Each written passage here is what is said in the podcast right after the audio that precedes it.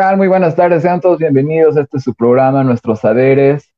Estamos en el día domingo 30 de agosto del año 2020, otro fin de semana. Ya estamos saliendo alrededor de un mes eh, con esta iniciativa. Hemos tenido varios invitados en este sector, lo cual agradecemos la cordialidad y la prestancia que tienen todos nuestros invitados. Disculparnos con todas las personas que nos siguen y nos ven eh, y ven el programa. Hemos tenido un pequeño retraso debido a una transmisión exclusiva que hemos tenido desde Copacabana para ver un poco la situación, cómo está por allá, cómo estaba la pandemia y todo lo demás. Con un informe de un compañero, muchas gracias por eso. Eh, pero arrancamos con todo y arrancamos de una vez eh, con lo que vendría a ser la temática del día de hoy. El tema del día de hoy que vamos a tratar de explicarlo y trabajarlo va a dar continuidad a las reflexiones que hemos abordado ayer con Fernando García Yapur.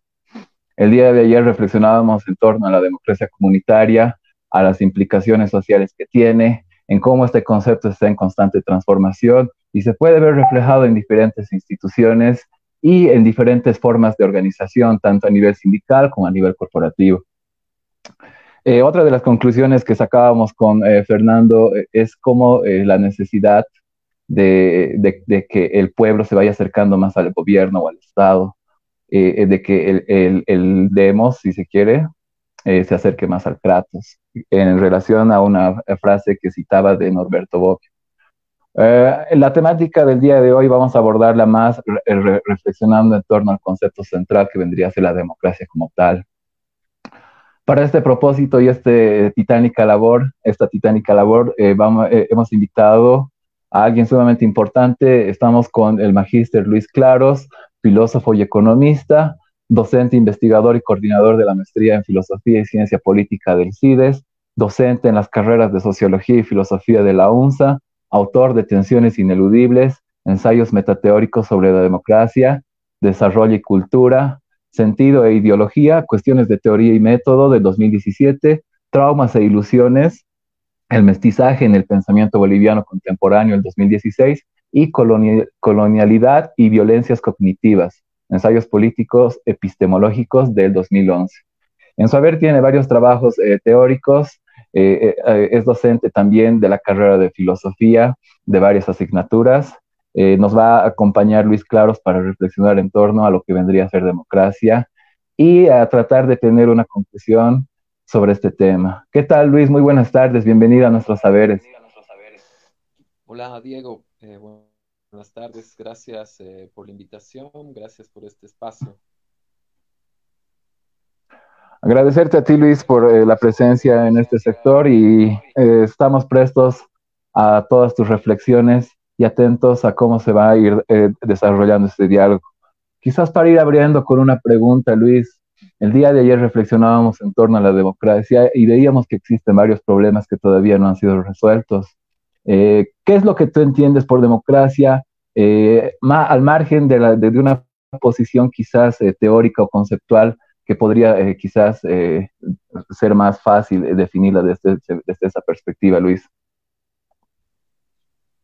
bien, y como dices, bueno, no, no se trata de dar una definición o un concepto, pero lo que podríamos ver, digamos, es ver cuál es el núcleo central, digamos, de lo de, democracia, porque de hecho de democracia, como saben, seguro lo han visto en varios programas y en otros ámbitos, eh, puede haber diferentes formas de pensar lo que es la democracia.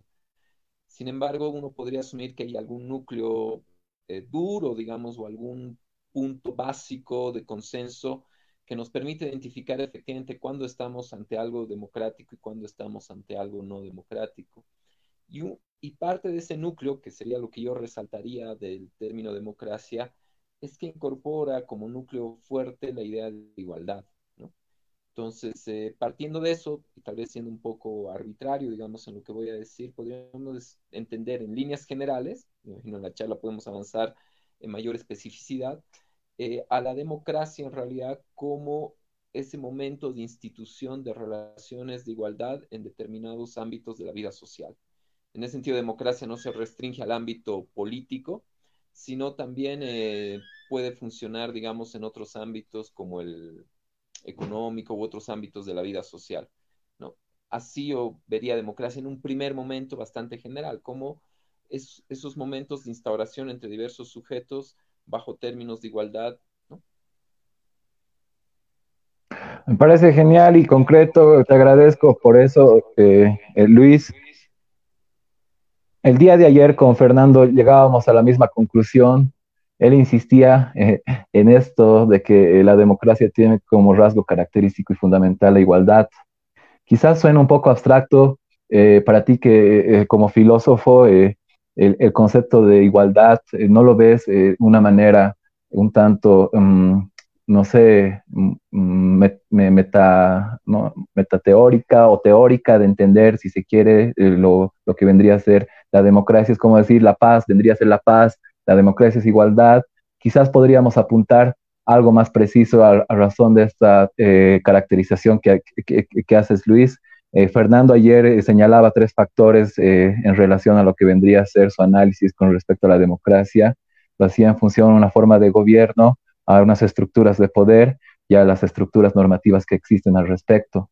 Entonces, Luis, quizás, ¿cómo podrías tú definir la democracia? Y si no este, es este concepto de igualdad, un concepto abstracto, un concepto, como decía Carol Kosik en su libro Dialéctica de lo Concreto, una pseudo concreción. Luis.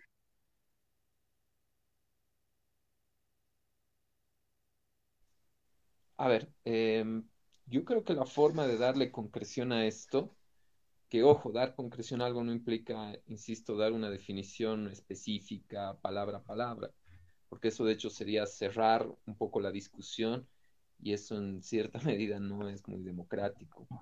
En ese sentido, eh, yo creo que la forma de darle concreción tanto a la idea de democracia y a la idea de igualdad puede ser pensarla eh, más que como un estado, no, me refiero al estado político, sino como una situación consolidada y dada, eh, podríamos pensarla más bien en términos de proceso, es decir, más que como democracia en sentido estricto, tal vez sería útil pensar como democratización.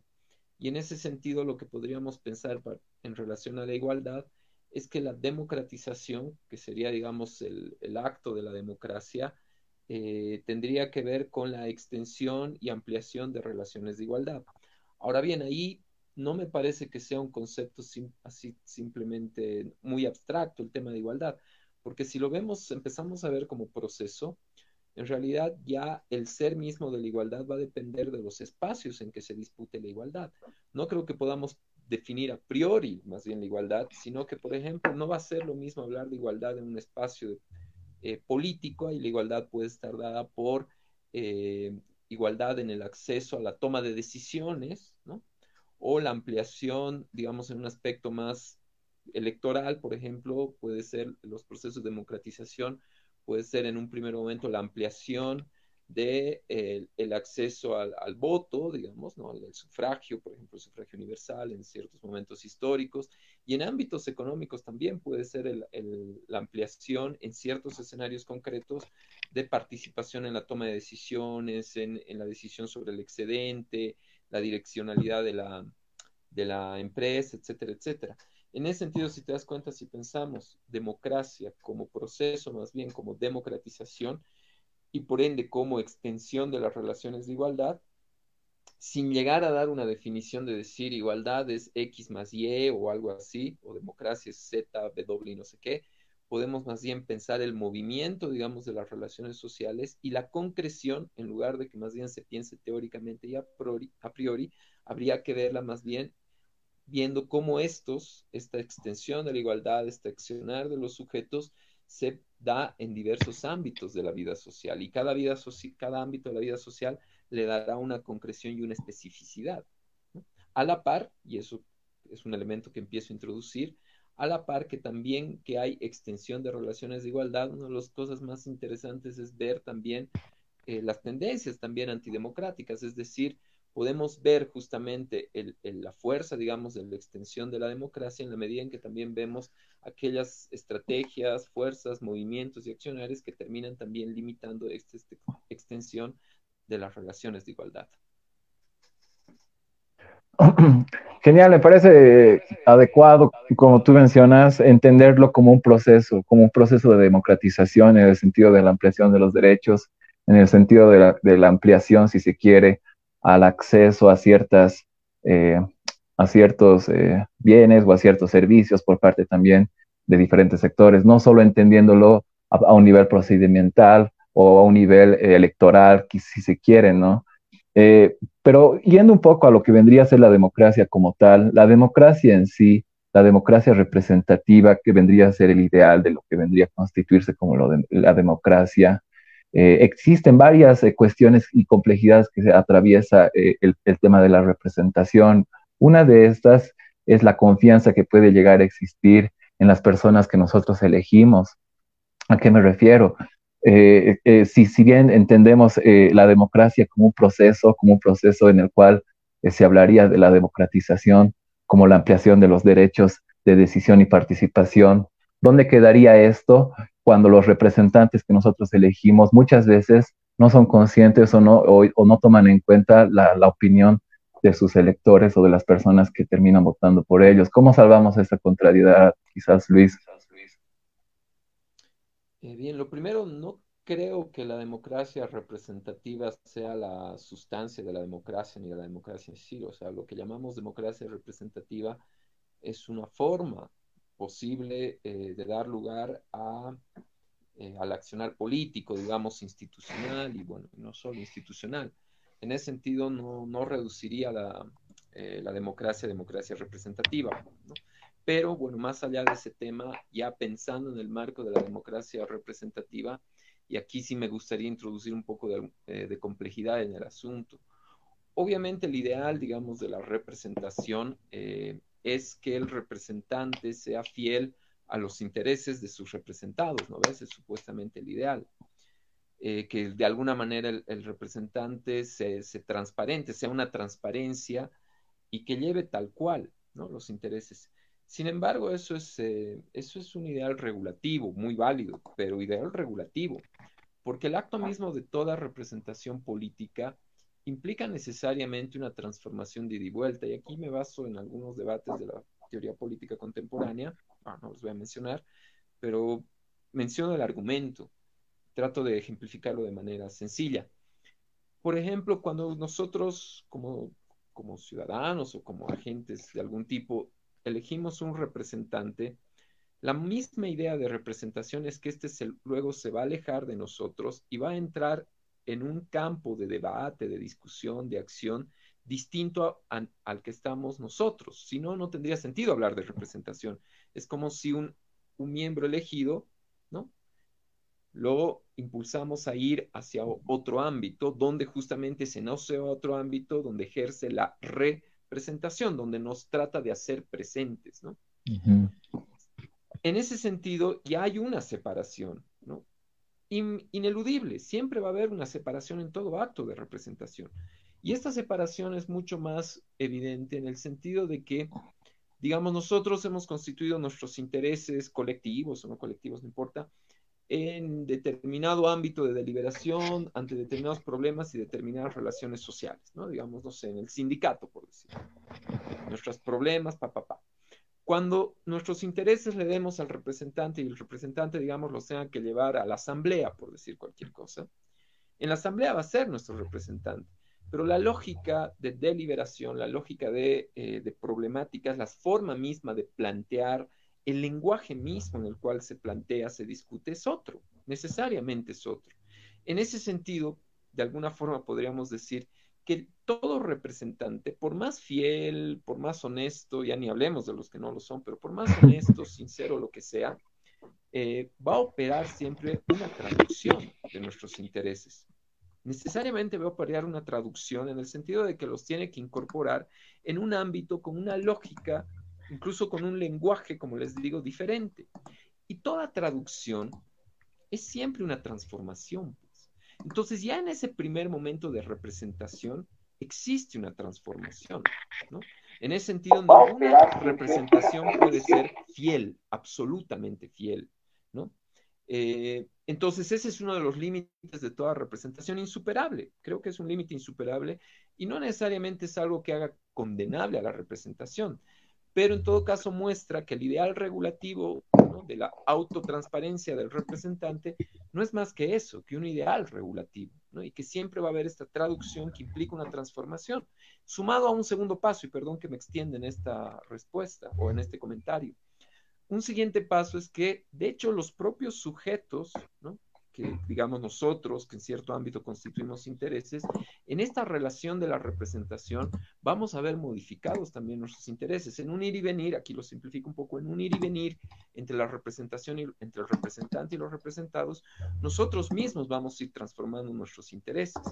En ese sentido, y aquí va a haber un poco de, sesgo filosófico, digamos, más que pensar al representado como una entidad preconstituida, plenamente definida, que simplemente el representante tiene que transportar sus intereses, lo que podemos ver es que la relación de representación no solo traduce y transforma los intereses, sino que también la relación de representación transforma a los representados y en parte ayuda a constituirlos. Esto nos lleva a pensar el proceso de representación de una forma más compleja y creo más dinámica también y más alerta a estos procesos de transformación y co-constitución que implica toda relación de representación, más que simplemente desgarrarnos las vestiduras por cuán bien o cuán mal nos representa, cosa que también se puede hacer y es legítimo, ¿no? Muchas gracias, Luis. Eh, yo comparto varias de tus reflexiones con relación a lo que vendría a ser la representación cómo podría llegarse quizás a ese ideal regulativo por parte del representado y el representante. Creo que existe una eh, mutua dependencia entre uno y otro, una relación, si se quiere, dialéctica entre lo que vendría a ser la constitución del representado y el representante a nivel de lo que vendría a ser su significado y el sentido incluso que los constituyen, ¿no? Eh, en torno a estas reflexiones, ¿cómo podemos hacer más transparente esta relación? ¿Cómo nosotros, a partir de una democracia directa, eh, quizás podríamos, que vendría a ser el ideal de la democracia, me parece, que si nos retrotraemos a lo que vendría a constituirse como la democracia, como el arquetipo, como la imagen que tenemos de aquella, es aquella en la cual se decidía por medio de la asamblea eh, decisiones que de algún modo les atañía a todos, ¿no? Entonces, ¿cómo repensamos esto? ¿Cómo podremos de algún modo hacer más transparentes estas relaciones de poder que se van haciendo visibles por parte de representantes y representados?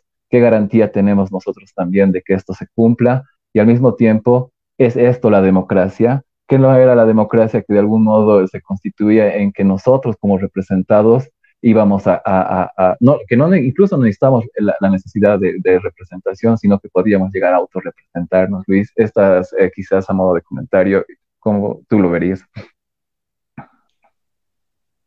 Eh, bien, bueno, primero insisto en partir de la idea de que la transparencia como tal es imposible, ¿no? En la medida en que hay una relación de representación, la transparencia nunca se va a producir, porque la propia relación de, representación implica una opacidad constitutiva. Eh, y constituyente. Eh, sin embargo, obviamente, bajo el ideal regulativo, y un ideal regulativo es eso, es simplemente un ideal, que regula cierto accionar y ciertas normas para el comportamiento, pero sin embargo no es algo que se concrete.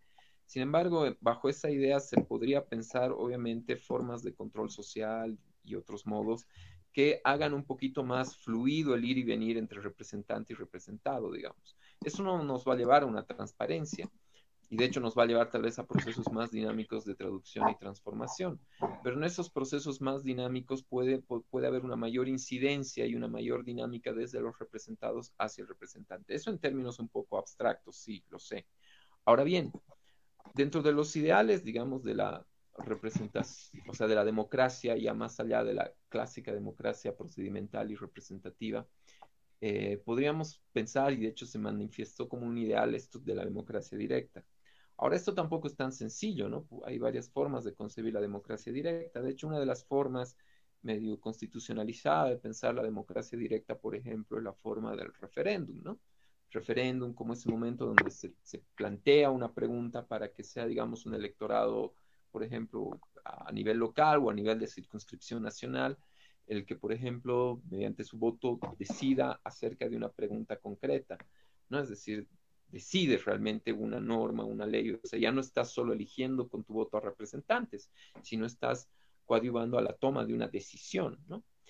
Ese sentido sería, digamos, una forma, uno podría entusiasmarse con eso de, por lo menos, los, las modalidades tipo referéndum, complementan un poco eh, la democracia al permitir que el voto no solo sirva para elegir representantes que luego van a autonomizarse para tomar decisiones, sino que más bien mediante el referéndum sea la, la población, por decirlo de alguna forma, la que tome una decisión, ¿no? Ahora bien, eso tiene varios límites también. No, no estoy defenestrando para nada la modalidad del referéndum que me parece en ciertos momentos muy necesaria e importante, digamos, como una ideación de ejercer una forma de decisión, ¿no? Sin embargo, tiene obviamente varios límites. Primero, que obviamente no podemos jugar a por temas de procedimiento básico, hacer referéndums para cada decisión, obviamente, estoy jugando un poco, ¿no? No vamos a hacer referéndums en circunscripción nacional, por ejemplo, cada, cada semana, aunque, bueno, no sé. Pero además, el otro límite es que obviamente toda toma de decisión tiene varios presupuestos sobre los cuales no necesariamente uno decide. En un referéndum, por ejemplo, ya llega la pregunta ¿no? constituida pero la misma forma en gestar la pregunta, obviamente ya delimita las posibilidades de una respuesta, eso es obvio, toda pregunta predetermina en parte las posibilidades de respuesta, especialmente en un referéndum mucho más, de manera más notoria, pero ya los términos mismos de la pregunta ya han implicado decisiones previas, ¿no? Que obviamente implican un espacio más restringido de discusión, deliberación o quién sabe qué, digamos, ¿no?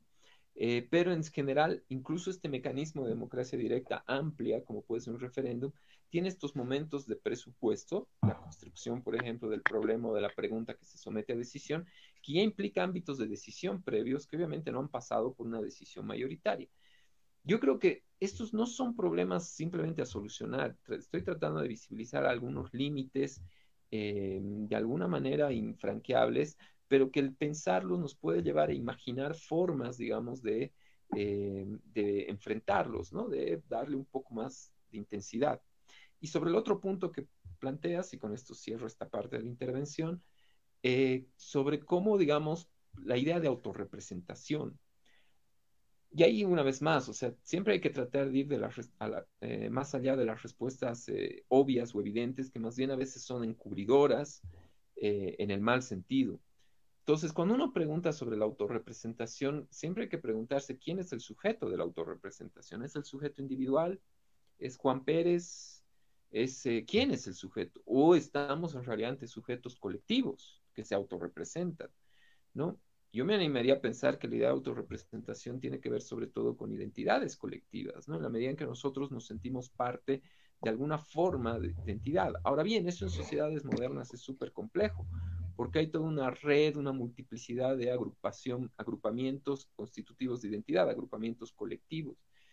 Ahora ahí lo interesante, y creo que ahí vamos a ir pasando a otro tema, es que si más bien pensamos la autorrepresentación en relación a sujetos colectivos, obviamente no a sujetos individuales, sino a sujetos colectivos, eh, lo que habría que pensar es más bien la diversidad y la pluralidad de formas de representación, es decir, formas de mediación de estas identidades colectivas en cierto momento los partidos políticos eran los llamados, digamos, a asumir cierto tipo de representación de estas colectividades, ¿no? Sin embargo, claramente no, en la actualidad no cumplen esa función y más bien en cierto momento en el debate, por ejemplo, boliviano, en el terreno preconstituyente, por ejemplo, se habló de, incorporar otras formas de mediación y representación. Por ejemplo, mediaciones vía eh, pueblos indígenas, vías sindicatos, tal vez formas corporativas que a veces pueden caer en, simplemente la defensa de intereses corporativos, pero que sin embargo pueden mantener una idea de representación más vinculada a identidades colectivas que nos lleven más cerca a la idea de autorrepresentación. Entonces, este tipo de representación no monopolizada por los partidos era una forma alternativa de encarar otras vías, digamos, mediante las cuales los sujetos colectivos podían tener una incidencia más directa eh, sin obviar del todo todos los dilemas que implica la representación que hemos comentado, pero de alguna forma estos sujetos colectivos podían tener una incidencia más directa en ámbitos de decisión estatal. Em, bueno, esto no se ha dado en parte porque los propios partidos, incluyendo en el que en, ese momento era partido de gobierno, no les interesaba obviamente perder el monopolio de la representación y de alguna manera obviamente han, han puesto frenos a cualquier forma que vaya más allá de la forma partidaria, cosa que se ha venido ratificando en los últimos años y hasta la actualidad. gracias Luis, es sumamente interesante y el, el, tema al cual estamos entrando es justamente el tema de los partidos, el cual hace necesaria una reflexión con relación a la representación. Evidentemente los partidos políticos son los que terminan monopolizando la representación, pero es como nosotros hemos entendido la manera quizás de ejercer también eh, la política. Es como hemos ido heredando ciertas estructuras eh, quizás eh, de modernas y al mismo tiempo características de otros contextos. quiero retrotraerme a esto de la representación. ¿Tú verías entonces ante este carácter multipolar o si se quiere múltiple de lo que vendría a ser los grupos sociales que constituyen nuestro Estado plurinacional, la necesidad de impulsar esto de la, de la representación por otros medios que no sean los partidos políticos. ¿A qué me refiero? ¿En qué sentido se vendría a descentralizar quizás eh, eh, o, descentralizar este monopolio de la representación? ¿O cómo podría aportar esto eh, en la sociedad en la cual nos encontramos ahora? Creo que ahora existen muchas alternativas para poder solucionar el problema que tú mencionabas, ¿no? El problema de cómo hacemos para que, que, cada uno decida. No podemos llamar a, evidentemente a referendos cada semana o a cada mes, pero podemos quizás ayudarnos de otras herramientas. ¿Tú ves la democracia directa como el prototipo, como el arquetipo ideal de lo que vendría a ser la democracia, eh, Luis? Quizás eh, con estas reflexiones en relación a los partidos, todo lo que mencionamos. Eh, bueno, como te decía, hay varias formas de pensar la democracia directa y no creo que que sea, digamos, la forma necesaria en que realmente podamos llegar a una democracia. Yo creo que más bien la idea misma de democracia debería llevarnos a la articulación de formas diversas de ejercer la democracia. Es decir, el respeto por diversas tradiciones políticas existentes en el seno de una sociedad y que articulan en su seno diferentes formas de ejercicio democrático. En ese sentido, em, la democracia podría ser ese momento de interacción y articulación de formas democráticas distintas, donde esté la representativa, esté la directa y otras más. De hecho, gran parte del espíritu constituyente en Bolivia, cuando se hizo la constitución, justamente abrazaba esta idea, eh, pero que fue frenada, digo, o sea, en varios niveles fue frenada y ahí hay que ser muy autocríticos con el proceso boliviano, o sea que de alguna manera se pintaba como muy fuerte, muy potente en esta idea de primero desarticulación de los monopolios de representación, una desarticulación intensiva que se vivió entre el 2000 y el 2005. O sea, no era simplemente un ideal, efectivamente se desarticuló el monopolio de la representación en el periodo 2000-2005 en Bolivia. Y llegamos con parte de esa fuerza, o se llegó con parte de esa fuerza al proceso constituyente, ¿no? Donde justamente había estas propuestas, ¿no? Y de hecho parte de la constitución, gran parte de nuestra constitución, eh, cristaliza eso, ¿no? Cristaliza esa idea de diversidades de ejercicio político, democracia, montón de protección de derechos. En ese sentido es una, constitución bastante avanzada, creo, muy, muy linda, digamos, ¿no? Sin embargo, dentro de la propia constitución, dentro del propio juego de fuerzas al interior de la constituyente, cuando todas estas formas de democracia se las, se las piensa, se las trata de llevar al escenario más institucional, estatal, eh, generan bloqueos, ¿no? Generan bloqueos por el lado de las élites eh, de todo tipo, ¿no? Desde las élites políticas tradicionales hasta las élites políticas que se estaban gestando en ese momento en el movimiento del socialismo, que bloquean de alguna manera formas eh, más plurales. Por ejemplo, nuestra constitución sigue afianzando de manera muy fuerte el presidencialismo, por ejemplo. El régimen presidencialista se ha ratificado y se ha reproducido en la nueva constitución y en ningún momento al gobierno devenido de los movimientos sociales le interesó romper con el presidencialismo, lo cual le da un monopolio muy fuerte sobre los diversos ámbitos de, toma de decisiones. No se, no se cuestionó en ningún momento el monopolio de los partidos. De hecho, de alguna forma, y eso explica varias de las tensiones y lo que derivó además en crisis al movimiento del socialismo, es que de alguna forma, en cierto momento, como las posibilidades de acceso y de representación estaban monopolizadas por los partidos y dado que el MAS era el único realmente con una estructura amplia, orgánica y ampliamente representativa, eso sí, en comparación a los otros partidos, claro que sí, eh, pero esto obligaba que legalmente si alguna entidad importante eh, procuraba tener alguna incidencia en el Estado, no le quedaba otra que pactar o hacer intercambios con los partidos políticos, ¿no? Si bien hay este rollo de las agrupaciones ciudadanas, pero en general a nivel de instrucciones nacionales es más complejo.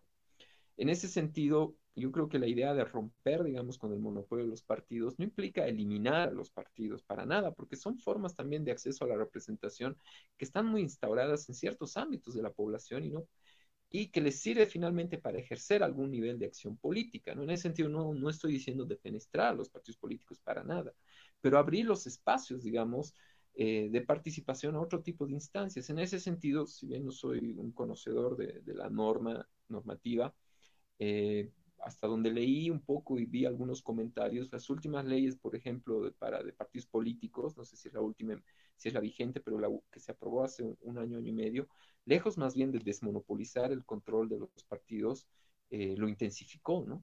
Entonces eso revela varios límites. Entonces la idea sería más bien producir niveles de articulación de diferentes formas de ejercicio político en los diferentes niveles del Estado, además. Eso implica, entre otras cosas, ir en contra, pues, del presidencialismo implica tratar, entre otras cosas, eh, de desmonopolizar ciertos ámbitos, por ejemplo, el, Ejecutivo, no solo con el presidencialismo. Tú sabes, y parece a evidente, pero no es evidente porque hay otras formas de hacer las cosas. En otros países también tienen otros sistemas ¿no? que habría que, explorar. Por ejemplo, tú, tú, sabes que en Bolivia el Ejecutivo es 100% al ganador, ¿no? El que gana las elecciones lleva el 100% de los espacios de decisión del Ejecutivo, ¿no? Todos los ministerios, todo eso. Eso claramente es un momento de reproducción de monopolio a partido mayoritario, digamos. Eso reduce de alguna manera y socava la participación de las minorías y eso no es muy democrático. Y otro elemento, por ejemplo, interesante para ver con ejemplos concretos de nuestro sistema es, por ejemplo, lo siguiente, que muestra más bien los dilemas de la representación directa. Por ejemplo, en cierto momento, tú sabes que en Bolivia los diputados se eligen como diputados plurinominales, que son los que van por lista, y diputados, diputaciones uninominales. Los uninominales se definen por circunscripción y uno en su circunscripción eh, define a su representante. Uno pensaría que en primera instancia, y es cierto, uno al definir a su representante eh, de manera más directa ya no es un representante que cae en una lista del partido detrás del presidente y el vicepresidente, sino es alguien que se, supone que uno conoce y está votando directamente por él como su representante en la asamblea, uno podría pensar que ese es un mecanismo de representación más, eh, bueno, no directa, sino pero una representación más fluida, por decirlo de alguna forma, ¿no? Sin embargo, esa medida de los diputados uninominales, también pensado desde otra perspectiva, genera reducción de minorías. ¿Por qué? Porque, como sabes, ¿qué pasa en los diputados uninominales? En los diputados uninominales, ¿quién se lleva la toda la representación, el 100% de la representación. El partido ganador. En ese sentido, a ver, jugando un poco con hipótesis numéricas, podría ocurrir, pensemos en los diputados eh, uninominales, podría ocurrir que un partido gane en todas las circunscripciones con el 51%, por ejemplo, y que otro partido termine segundo en todas esas circunscripciones con el 49% de la votación.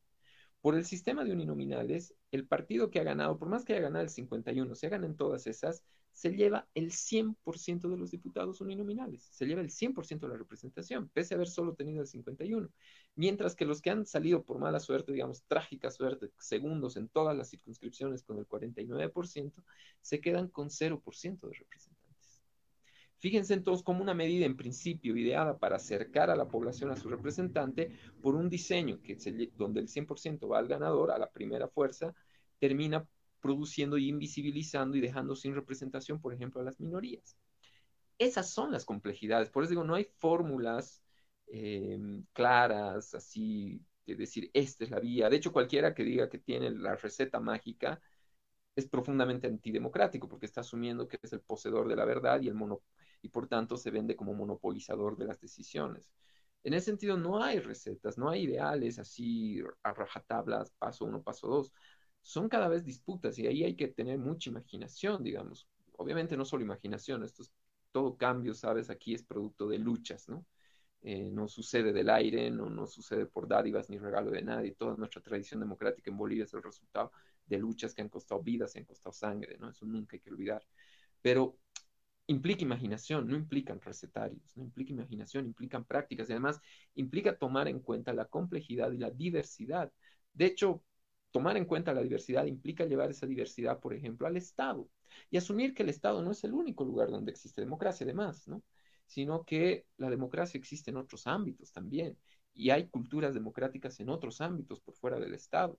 De hecho, el Estado, por excelencia, si uno piensa en las instituciones públicas del Estado, que es curioso, el Estado debería ser el llamado a promover una cultura política, pero el funcionamiento, cualquier funcionario público sabe esto, el funcionamiento en un ministerio es de lo más vertical y antidemocrático que puede haber. Entonces, el Estado es una máquina de producción de cultura antidemocrática, ¿no? En sus funcionarios, en sus formas de operación, por necesidades hasta de eficiencia administrativa, si ustedes quieren, pero finalmente siempre genera verticalismo. En ese sentido es complejo, hay que pensar la diversidad institucional, hay que pensar la diversidad de niveles y también la diversidad de un país que tiene distintas prácticas democráticas y prácticas institucionales.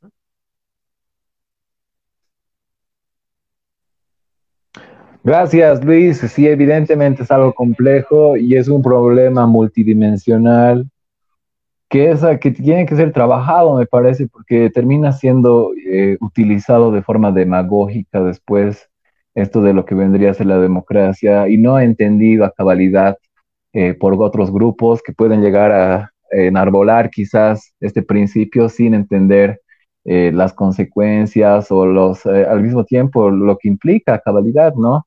Yo reflexionaba ayer con Fernando algo con relación a la repostulación de Evo Morales.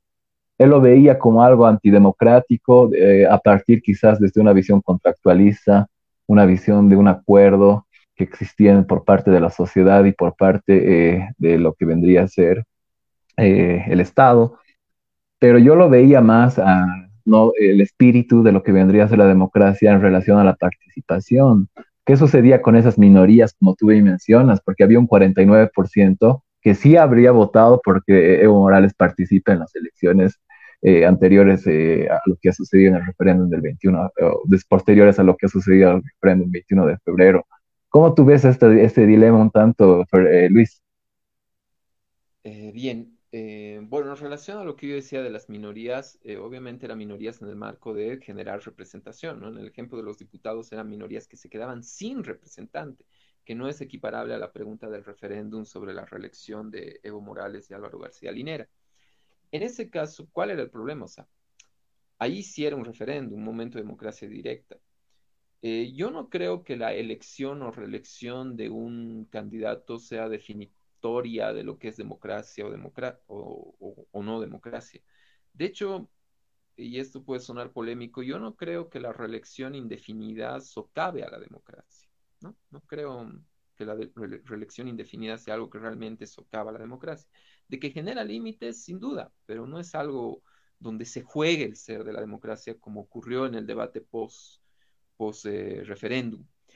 Pero ¿cuál era el dilema del referéndum? Y ahí hay que reconocer que el movimiento al socialismo cometió una serie de errores eh, que tienen que ver también con estas prácticas anidadas de monopolio de las decisiones a las que venía implementando, además de larga data, ¿no? Obviamente todo esto de la mano de procesos también amplios de democratización, ¿no? O sea, hay que, nunca hay que olvidar que el MAS no es un partido como cualquier otro, o sea, no es mm. como Comunidad Ciudadana, que son partidos claramente más de élite. El MAS es un partido de base amplia, ¿no? De base ancha, además. Pero en cierto momento, tantos años en el Estado, empezó a adquirir prácticas populares. En ese sentido, o sea, ¿qué pasó en el referéndum? O sea, era obvio que, que lo que se estaba haciendo post referéndum era terrible. ¿Por qué? Fíjense, nunca hemos asistido, creo, a tantas elecciones así masivas de, circunscripción nacional como en la época del, movimiento al socialismo, ¿no? O sea, hemos tenido referéndums, elecciones. Eh, no sé si hay una generación que haya pasado por más procesos electorales que el nuestro, que la nuestra, ¿no? Eh, en ese sentido, de alguna manera fue interesante porque el propio movimiento al socialismo, que viene de un proceso de movilización que impugnó los mecanismos de la democracia liberal procedimental, cuando ya en posición de Estado apostó en demasía a la democracia liberal procedimental. O sea, la revivió y le dio mayor intensidad y nos volvió a habituar que los canales de decisión a nivel nacional son electorales. En gran medida nos llevó de nuevo a ese plano. Y es en ese plano que lanza el referéndum. Entonces lanzas un referéndum, lo avalas. Y luego, con algunas que hay que decirlo, con algunas argucias legales, unas triquiñeras legales, lo desconoces. Una votación a la que tú mismo has convocado para legitimar lo que pensabas que era un triunfo seguro.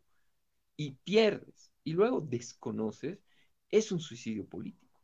Es un suicidio político porque has apostado, has puesto toda tu moralidad en algo que luego por detrás, por debajo de la mesa, lo volteas, es un suicidio que evidencia una tendencia antidemocrática de desconocimiento.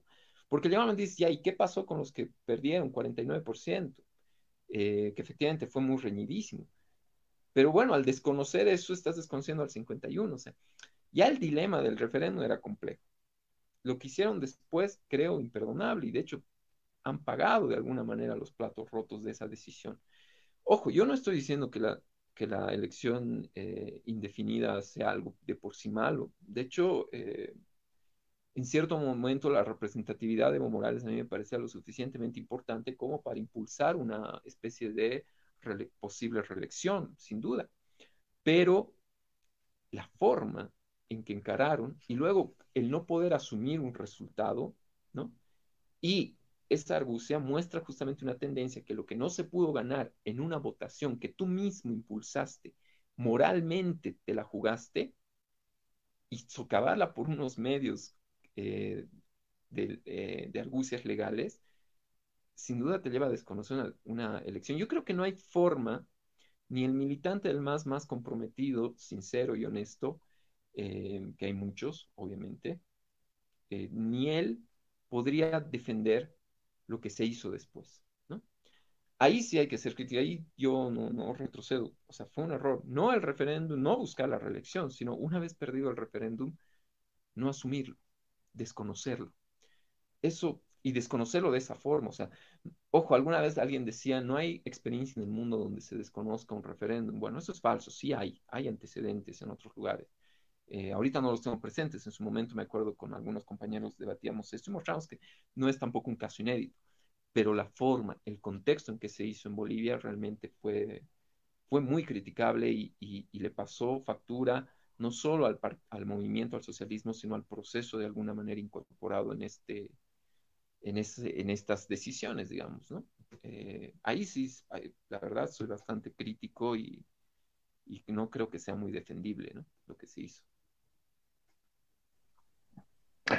Gracias, Luis. Sí, evidentemente es cierto que ahora las consecuencias se pueden ver reflejadas en cómo estamos también eh, siendo gobernados por un gobierno transitorio y que no tiene legitimidad, la que hablábamos hace un momento, ¿qué legitimidad puede tener un, gobierno que no tiene eh, ningún voto, que no tiene representación? ¿Cómo ves tú esto ahora, eh, Luis, con relación a lo que vendría a ser lo que hablábamos con relación a la democracia, la representación y la legitimidad? Eh, bueno, yo creo que efectivamente estamos viviendo en un momento de suspensión democrática, ¿no? O sea, la democracia en Bolivia ha sido eh, suspendida, ¿no? Eh, no vamos a entrar ahorita en, los, en el debate de golpe, no golpe. ha habido un, una especie de golpe suave, si ustedes quieren ponerlo así. ha habido un movimiento que ha, bajo la instauración de la idea de fraude, obviamente le ha quitado legitimidad a un gobierno instituido, sí, por elecciones y que todavía tenía un tiempo de mandato. Y lo han sacado, ¿no? O sea, y, yo asumo incluso que, esto es discutible obviamente, que el movimiento que sacó a Evo de Morales de, Palacio no, si bien era, fue un movimiento importante, no era un movimiento mayoritario, ¿no? Eh, o sea, no era un movimiento de masas en sentido estricto. No es comparable a lo que vimos en, octubre del, 2003, por ejemplo. Y en ese sentido, eh, en una disputa, una sociedad es diversa, eh, se, encaramó, se dio paso, se dio lugar eh, por los errores acumulados, además, por los límites del propio proceso también, ¿no?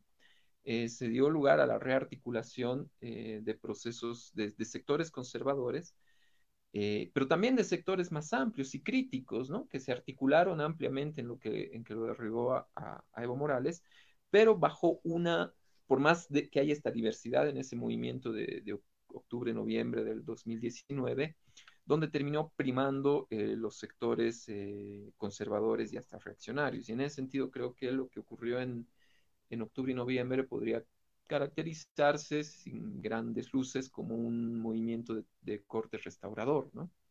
que estaba parte en el discurso además, es un movimiento restauracionista exitoso Y, el ex, y, lo que corrobora que finalmente lo que se impuso fue los sectores más conservadores y reaccionarios de lo que fue una amplia, aunque no de masas, movilización, eh, es, la, es el hecho de que terminaron ocupando el Estado eh, los, las élites más rancias, las élites políticas más rancias y más conservadoras, ¿no?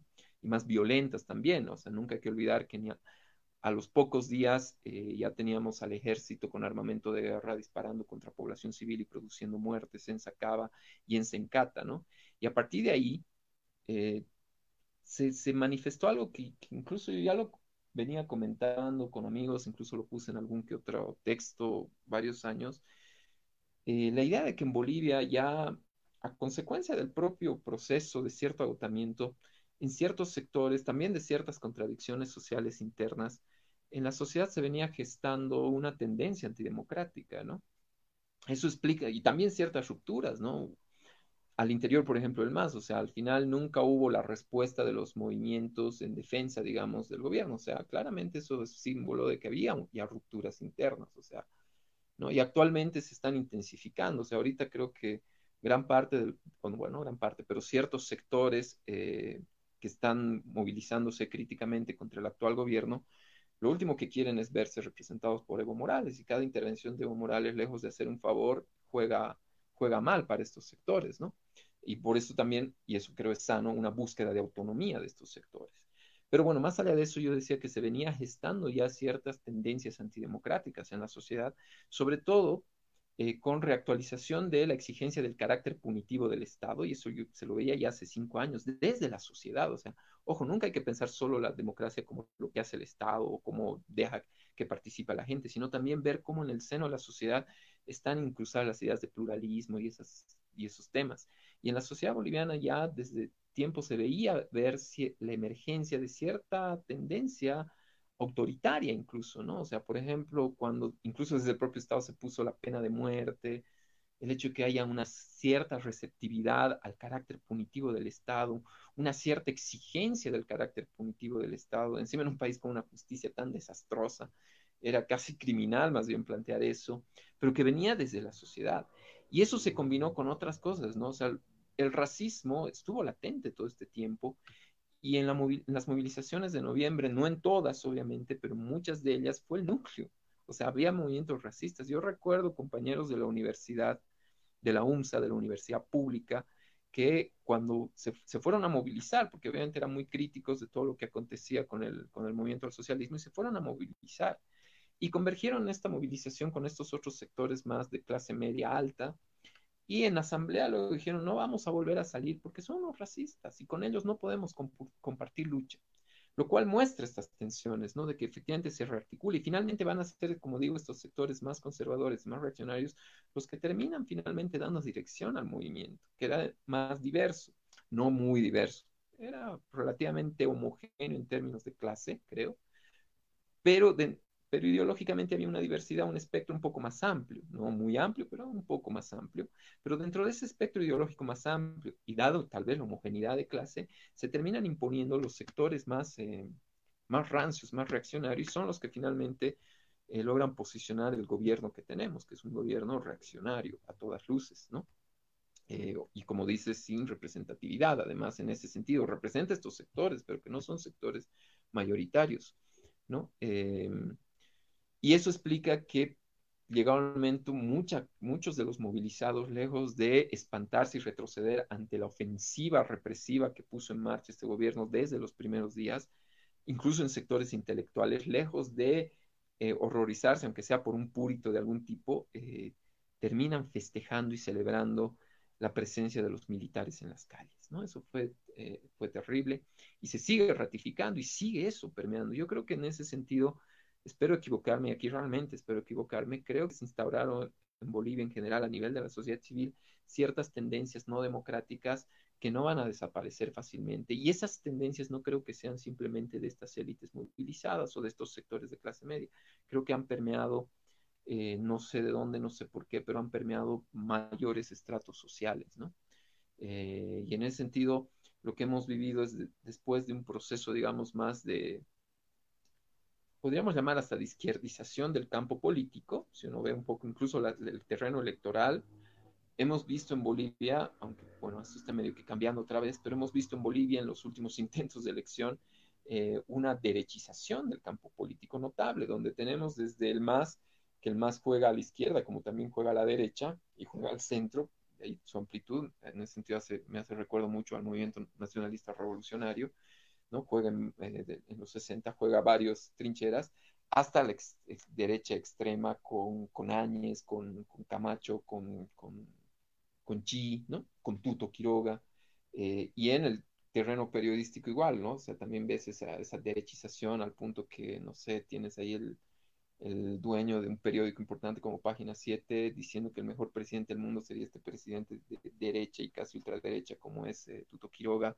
cosas por el estilo, ¿no? Entonces hay una derechización del campo político, hay una derechización del campo comunicacional, pero también hay una derechización de la sociedad, ¿no? Entonces eh, creo que en ese sentido el panorama en Bolivia es un poco complejo, pero también nuestra sociedad es una sociedad bien móvil, ¿no? Bolivia entra en ciclos y podría darse un recambio. Por ejemplo, de hecho, eh, los primeros errores, de hecho, del gobierno, esa represión brutal en Sencata, eh, bueno, lo que ocurrió en Sacaba y otras medidas llenas de una torpeza tremenda, eh, han rehabilitado la discusión otra vez, por ejemplo, sobre el tema racial y lo que en cierto momento estaba medio solapado ha vuelto a salir y eso puede servir, obviamente, para la rearticulación de formas racistas brutales y, agresivas, pero a partir de eso también la rearticulación de formas de politización de la identidad en clave progresista también, ¿no? Entonces, en ese sentido, una vez más, es complejo. La concreción misma es compleja.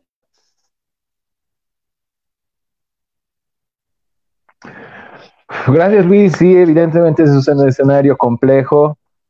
En relación a todo lo que has dicho, me temo que voy a diferir eh, con algo que, decías con relación a los movimientos de octubre y noviembre del año pasado.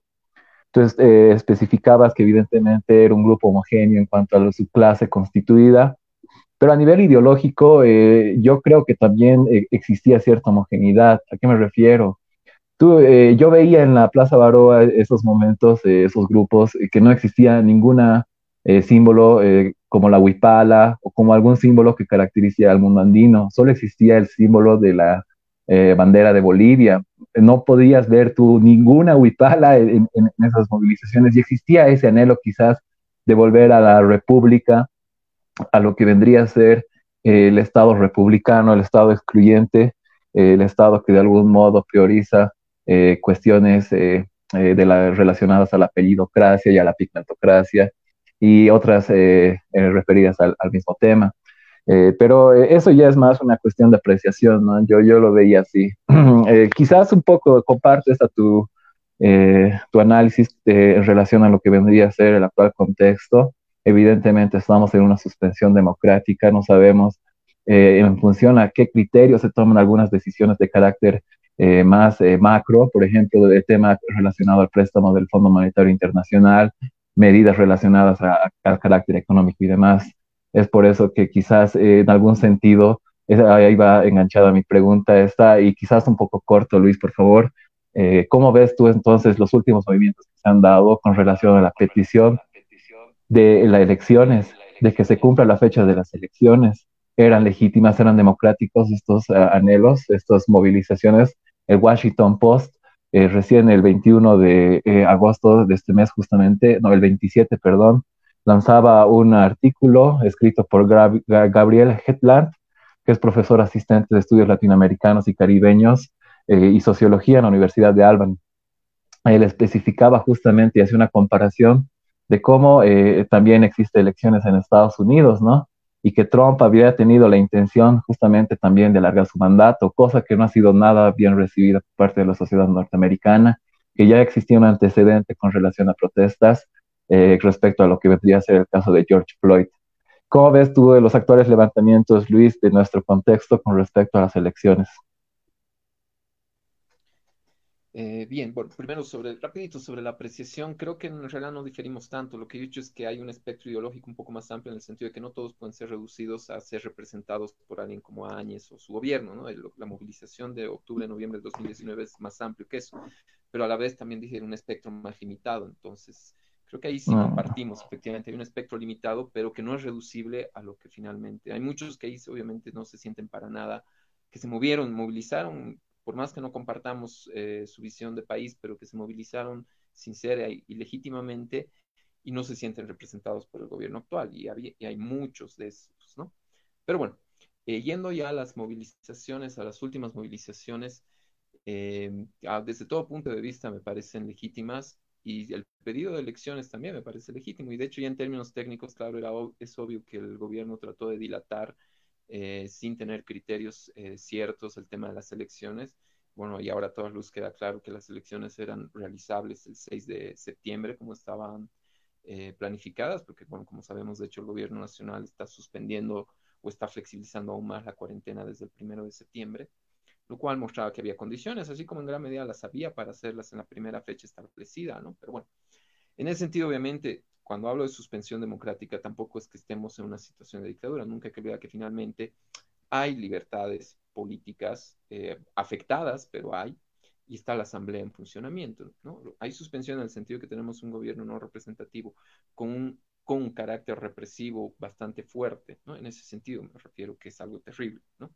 Eh, y estas movilizaciones a mí me parecen súper interesantes porque otra vez mostraron en la reactivación, que no la vimos eh, en, un buen tiempo, la reactivación de esta capacidad de ocupación del espacio que caracterizan a las movilizaciones en Bolivia, ¿no? La ocupación del espacio. Realmente las movilizaciones en Bolivia reactivan esas, esa suerte de repertorios de acción que muestran su efectividad cuando, por ejemplo, cierran ciudades. Y al mismo tiempo hemos visto la reacción desde las élites en este intento constante ya reiterativo en sus élites intelectuales, en sus élites políticas de criminalización de la protesta, ¿no?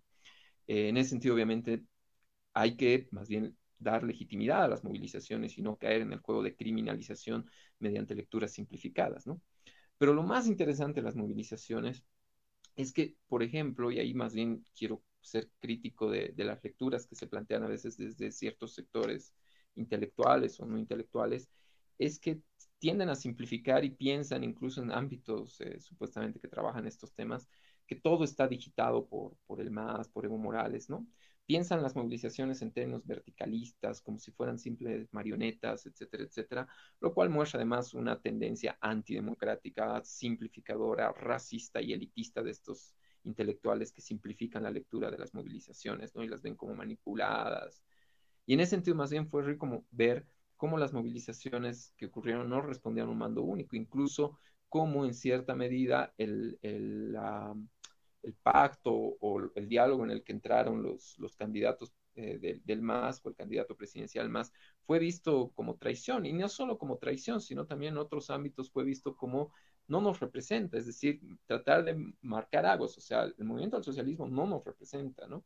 Y ahí tienes el retorno de alguien como Felipe Quispe. Entonces, una vez más, nos puso una situación súper linda de diversidad de sujetos movilizados, cuestionados bajo ciertas demandas, o bajo una demanda, en este caso creo que esa fue un poco la debilidad, que lejos de articular un pliego, como más bien es parte de la tradición de movilización en Bolivia, porque efectivamente había pliegos previos que podían haber sido articulados, a mí me, me, me genera duda por qué no se llegaron a articular con mayor visibilidad, pero bueno, cómo esta diversidad de sujetos eh, muestra una vez más una heterogeneidad que no puede ser reducida a, una única representación, lo cual muestra la capacidad de movilización y, la reactualización de repertorios que en cierto momento quedaron un poco rezagados. ¿no?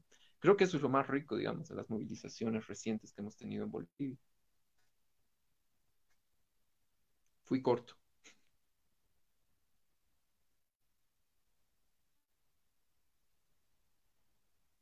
incluso de movilización tenía eh, de algún modo eh, el riesgo de la pandemia y a pesar de esto me parece rescatable el hecho de que se hayan levantado para cumplir eh, esto de lo que vendría a ser la fecha de las elecciones, que fácilmente se hubiesen podido llevar en mayo o en marzo, como tú mencionas, ¿no, Luis? Pero bueno, estamos a la expectativa de ese resultado yo quiero eh, profundizar quizás algo que tú mencionas en relación a esta problemática que se ha dado en, este último escenario. El problema que han tenido eh, eh, al entrar en diálogo los partidos políticos y cómo los movimientos sociales continuaban marchando, continuaban en, la, en lo que vendría a ser los bloqueos. ¿Cuál es la más legítimo? ¿Cuál puede darse quizás el, el rol del más legítimo? Si bien los partidos políticos o los movimientos sociales que justamente como tú mencionabas, si no, no, no, estaban convocados por el movimiento del socialismo, sino que eran movimientos muchas veces autoconvocados. Luis, ¿cuál a, tu manera de ver tendría más legitimidad, los partidos políticos o los movimientos sociales? Eh, no creo que exista una respuesta general a eso y más bien lo que habría que pensar es en los escenarios concretos. Una vez más, en lo que ocurrió la última vez, yo creo que hay no creo que todas, bueno, no es que no creo, sino si uno un poco revisa un poquito la prensa, los movimientos no empezaron todos ellos con el tema de las elecciones, ¿no? O sea, había otros temas eh, desatendidos y que en el contexto de la pandemia se agudizaban, como por ejemplo el tema de los créditos, ¿no? Eh, al sector eh, microempresarios, bueno, me acuerdo, había una ley ahí que, lejos que el gobierno la presentó como habilitando créditos y en el fondo tenía una serie de requisitos que era bastante complicado el acceso. Eso fue uno de los primeros temas que empezó a generar movilización. El tema de la educación, o sea, lo mal que el Ministerio de Educación afrontó el tema educativo en la pandemia. Eso empezó a generar mucho malestar a nivel del magisterio y luego con la suspensión del año escolar, sorpresiva suspensión, o sea, realmente empezó a generar, y fueron varias cosas que empezaron a gestar, la falta de capacidad institucional de afrontar en temas de salud la pandemia, ¿no? O sea, este gobierno desinstitucionalizó largos años de institucionalización pública, mal o bien, pero bueno, la, la desarmó y esto le dio una menor capacidad de respuesta. Eso se evidenció con mayor claridad tanto en el Ministerio de Salud, que han cambiado varios ministros, como en el eh, Ministerio de Educación, claramente, ¿no? Hay una incapacidad de acción. Y eso obviamente se manifiesta en el día a día, este, especialmente en el contexto de la pandemia, de esta amenaza. Eso empezó a generar la movilización, que finalmente dijo, bueno, entonces este gobierno que se vaya. Y para eso que necesitas elecciones. De hecho, al último incluso ya no era elecciones, en varios lugares se articuló el pedido de renuncia, ¿no? Eh, en ese sentido, hay que tener en cuenta esta dinámica. Y ahí, obviamente, cuando las dinámicas son otras, no, no, es, no es solo elecciones, obviamente estas, eh, estos sectores movilizados pueden tener mucha más legitimidad que los partidos. En cambio, si reducimos el tema simplemente a un tema de elección electoral, obviamente ahí los partidos obviamente son importantes agentes. Pero ahí hay que tener mucho cuidado porque también muchos de los partidos que están en esta gesta electoral no tienen ninguna representatividad y obviamente aparecen de igual a igual con partidos con representatividad o sectores con amplia representatividad. En ese sentido, no sé, pues, qué representatividad tiene alguien como Tuto Quiroga, por ejemplo. No tiene ninguna representatividad, o alguno de los otros que no ha aprobado ninguna representatividad. ¿Qué representatividad tiene Doria Medina? Tiene muy poca representatividad o años. O sea, no está aprobada su representatividad en términos electorales como, como eh, porque bueno, las veces que participan en elecciones no han ganado mucho apoyo y ahora no sabemos, no podemos anticiparnos, ¿no? Eh, en ese sentido, no son sectores representativos en sentido estricto los partidos que ahorita están pugnando, porque ni además muchos de ellos ni siquiera tienen una larga tradición eh, de constitución orgánica de sectores incluidos, ¿no? Entonces, es una incógnita la representatividad. Ahora, el problema es que también el sistema, cuando todo lo jugamos al sistema electoral, el sistema electoral también tiene su efecto de, de consagración mágica, es decir, por el hecho simplemente de que te compraste por suerte la sigla y cumpliste con los plazos y llegaste a meter unos, unos de identidad para tener candidatos ahí, ¡pum!, ya apareces como representante.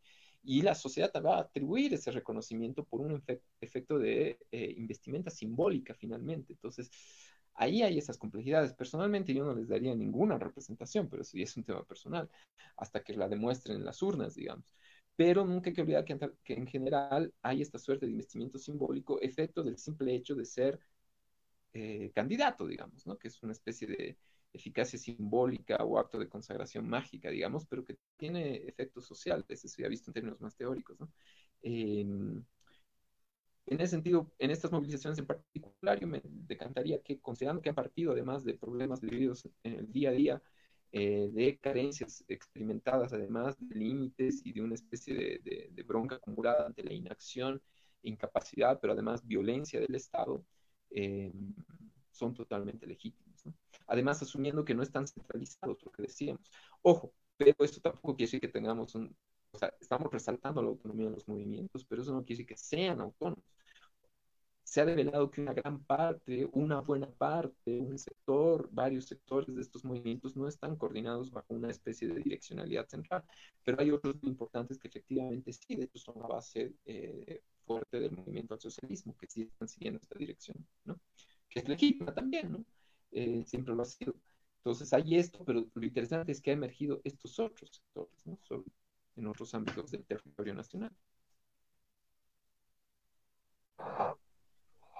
Sí, gracias Luis. Eh, vamos entrando al tercer bloque y último del de, programa.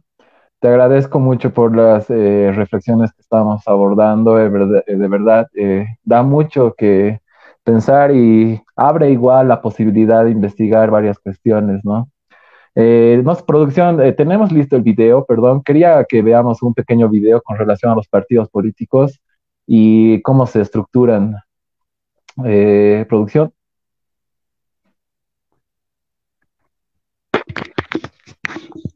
José, ¿lo tenemos listo? Gracias.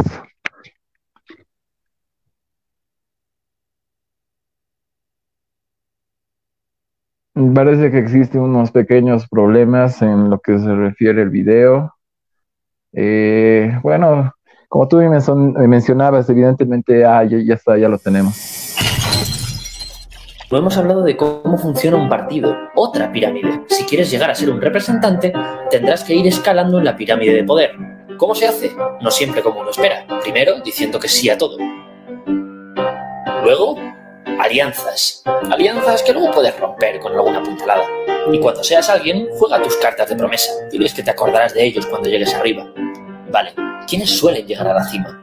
Los más grises, la gente que está de acuerdo con todo el mundo. Los partidos son una máquina de seleccionar mediocres. Ahora, de estos tres, vamos a quedarnos con este. ¿Es el mejor para gobernar? No, el mejor para gobernar era este, pero se pondría nervioso en los debates. El segundo mejor era este, pero es demasiado viejo y hay que ganar voto joven. Nos hemos quedado con este no porque sea el mejor para gobernar, sino porque es el mejor para ganar elecciones. Pero es un inútil. Así que, ¿son gente preparada los políticos? No, no es necesario estar preparado, y suele reinar la mediocridad.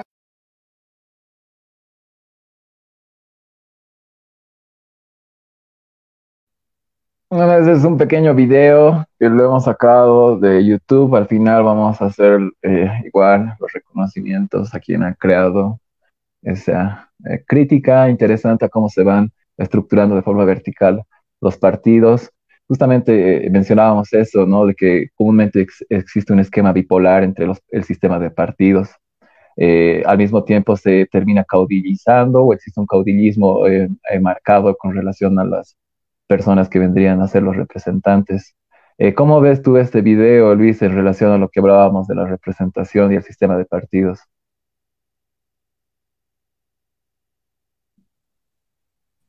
Eh, bueno, bueno, el video está divertido, bastante crítico. Eh, claro que no es, divertido y crítico y creo que en ese sentido cumple su función pero obviamente es bastante simplificador, ¿no? O sea, suena bien como fórmula y como, como eslogan y panfleto, y en ese sentido está bien hecho, pero eh, creo que simplifica las dinámicas, o sea, las dinámicas internas de los partidos son complejos, pero evidencia algo que, que, hace falta pensar más, ¿no? Que eso, creo está bonito en el video, que es la falta de democracia interna pues, en los partidos. Un, un hecho pendiente en, en los partidos es la, es la democracia interna en, Bolivia en particular estamos bien acostumbrados a que los partidos parezcan la propiedad de alguien, un poco más, hay dueños de partidos, ¿no? Entonces, donde los actos de democracia son más una pantalla, ¿no? En algunos casos demasiado bufonesca y burlesca, como me acuerdo las elecciones que hubo en el Unidad Nacional, creo era con Doria Medina, que claramente es el dueño de ese partido, el financiador, el millonario que posee ese partido, y supuestamente mostrando una democracia, llamó unas elecciones bastante curiosas donde era cantado ¿no? el triunfo de, este candidato. Bueno, eh, pero muestra eso, la falta de democracia interna y que finalmente esto se articula eh, de maneras, por otro tipo de canales. Pero eso no es necesario, o sea, hay partidos también con mayor complejidad interna. Lo que sí me preocupa del video, y eso yo no comparto, es este énfasis en lo no preparado. No porque los políticos sean preparados o no, o sea, no, eso, eso igual hay que ver en realidad caso por caso, ¿no? Sino porque cuando a veces se echa muchas tintas sobre la idea de preparación, eh, se articula también otra idea de que me parece más bien profundamente antidemocrática, que también está calando en gran parte del discurso social, que es la idea de que si quieres dirigir el Estado tienes que ser, y aquí lo pongo entre comillas, preparado. En términos generales eso suena bien. Obviamente siempre vamos a desear que alguien que ocupe cargos en el Estado sea preparado. Ahora la cosa es que entendemos por preparación. Y ahí justamente es donde empiezan otra vez el tema de los monopolios y la reducción de diversidad institucional. Generalmente se hace el rápido paso y complicado, dice, preparado es alguien educado, te dice. Muy bien, está bien educado, pero ¿qué es la educación? O sea, la educación es simplemente la educación formal, regular, que pasa por todas las gradaciones escolares y universitarias. ¿no? En ese sentido, alguien que en su vida participa en política, pero que tiene un doctorado, es más preparado que alguien que ha tenido una trayectoria de movilización, que conoce eh, la defensa de intereses colectivos, que ha participado en espacios de deliberación, que tiene una cultura de deliberación, participa en asambleas, organiza asambleas, sabe cómo es tratar de introducir una ley en el Parlamento para que ésta se apruebe, generar movilización para poder eh, entablar acción colectiva que mejore su barrio, su comunidad, en ese sentido, hay que tener mucho cuidado con la idea de preparación, porque tendemos a veces a reducirla al tema de educación formal, y una vez más, ese es un mecanismo encubierto por el cual las élites tratan de apropiarse del monopolio del poder, de la decisión, cuando más bien lo que deberíamos hacer es tal vez o dejar de hablar así de preparación y educación como requisito absoluto, o mejor aún, pluralizar la idea de educación y preparación, o sea, te puedes preparar de diversas formas y en diversos ámbitos, y cada uno de estos ámbitos va, puede aportar núcleos de experiencias sustanciales para el ejercicio político. ¿no? En ese sentido, yo confiaría mucho más eh, como representante a alguien que tiene práctica en articular acciones para, no sé, traer al alcantarillado a un barrio, para movilizar, para introducir una ley en beneficio de una colectividad a la cual pertenece que un advenedizo que viene de estudiar un doctorado afuera y que cree que por el hecho de tener un doctorado es un digno representante de, este, un país, digamos, ¿no? Eh, eso, tomar la otra opción me parece profundamente antidemocrática, más bien, y reductora de los espacios de participación.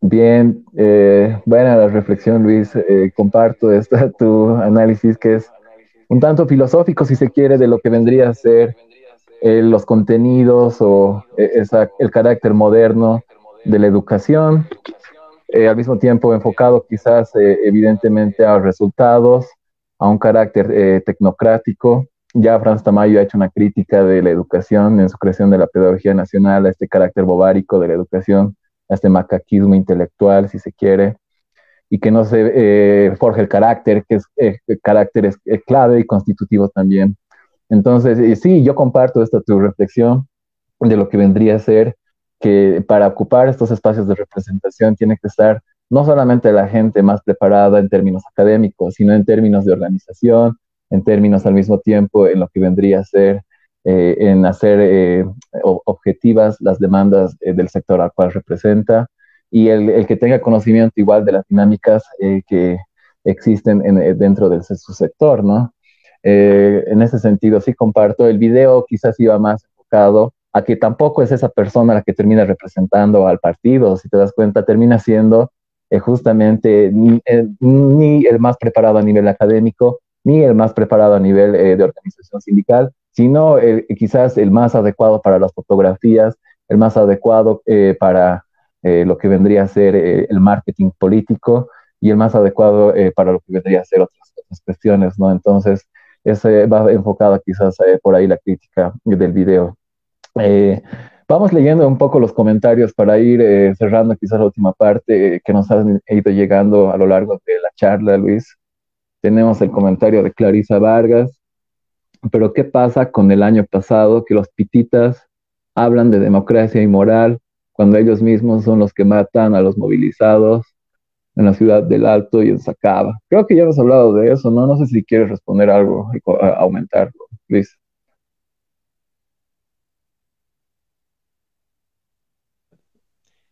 Eh, no, bueno, lo que he dicho, efectivamente, o sea, como les decía, se nota que hay un sector conservador, reaccionario, que ha terminado dando direccionalidad al movimiento, bueno, que se ha llamado, como dice ahí, pititas, y creo que justamente la pasividad de este movimiento ante la eh, el ejercicio violento eh, ante el ejército en las calles con armamento de guerra contra población civil en Sacaba y en Sencata, ante la pasividad de este movimiento, ante eso, y más bien, como decía, que lo hayan celebrado, es la confirmación de que el sector más reaccionario de ese movimiento es el que ha terminado imponiéndose y que no era un sector minoritario, sino que representaba en cierta medida ese movimiento. ¿no? En ese sentido, en parte comparto, digamos, la apreciación de la compañera. Gracias, Luis. Ahí tenemos otro comentario de Antonieta Bellido. Si hablamos de democracia, entonces, ¿cómo calificamos a este gobierno? Ya hemos hecho también esa apreciación. Entonces, vamos al otro comentario, por favor. María Fernández Salazar, ¿y cómo califica? Ya hemos hecho ese comentario, gracias. Pregunta mucho de los pititas, eh, quizás es por esto de lo que ha sucedido, pero lo hemos tocado por eso ese tema. De María Truco y el candidato de por Comunidad Ciudadana, ¿cómo lo ve el señor Carlos Mesa que no sale en estos momentos difíciles? Quizás hacer una valoración en cuanto a ese candidato, Luis, eh, si, si, si, si, puedes, si no, también estamos... Eh, a ver, entendemos. Mm, lo que diga obviamente no es más que una apreciación personal. Eh, Carlos Mesa es claramente un candidato eh, que representa muy bien a las élites y representa una posición de élite, ¿no? Eh, de hecho, la forma en que se instaura comunidad ciudadana, los límites de comunidad ciudadana, muestran justamente eso, ¿no? Comunidad ciudadana no solo es un partido que le cuesta articularse y tener una base ancha, sino que la propia visión de sus directivos, desde Carlos Mesa hasta los sectores más allegados, revelan esta posición de eh, paternalista, además en muchos casos, simplificadora y una visión elitista. De hecho, esto es característico de Mesa. Tengo, si alguien le interesa un poco más, puede descargar de, del internet el, librito que publiqué, Traumas e Ilusiones, que hago lecturas sobre el mestizaje. Uno de los capítulos está dedicado al libro de Mesa. O sea, Mesa es un, eh, eh, no es ningún tonto, o sea, Mesa es alguien que tiene sus capacidades en varios ámbitos, en el periodismo, por ejemplo, ¿no? pero tiene esta visión elitista y no sé hasta qué punto lo que se necesita en este momento Bolivia es alguien que rearticule desde el Estado esta visión elitista, que no es la visión que eso sí, o sea, que tenemos actualmente en ese sentido, MES obviamente no es reducible ni como alguien como Áñez, ¿no? Eh, para nada, y tiene cierta vocación democrática en sentido restringido, Mesa, y eso hay que reconocerle, pero en sentido restringido, porque en el fondo lo que termina dominando la perspectiva de Mesa es una posición de clase bastante, bastante, eh, bastante elitista. Su mirada a la historia igual por ahí. Yo veo eso como un límite, digamos, en el proyecto de comunidad ciudadana, ¿no? Pero lo que digo es muy discutible, muy debatible, sin duda. Gracias, Luis, eh, y gracias por las referencias desde tu trabajo. Vamos a tratar de subir el link, si está en, eh, el internet, y en todo caso también dar la dirección de, el libro, que me parece genial esta la reflexión que haces. He podido leer un poco de esto, eh, del análisis que haces con relación a las demandas que tiene Carlos Mesa y a su posición de clase también. Ah, otro comentario, no tenemos producción, otra pregunta quizás.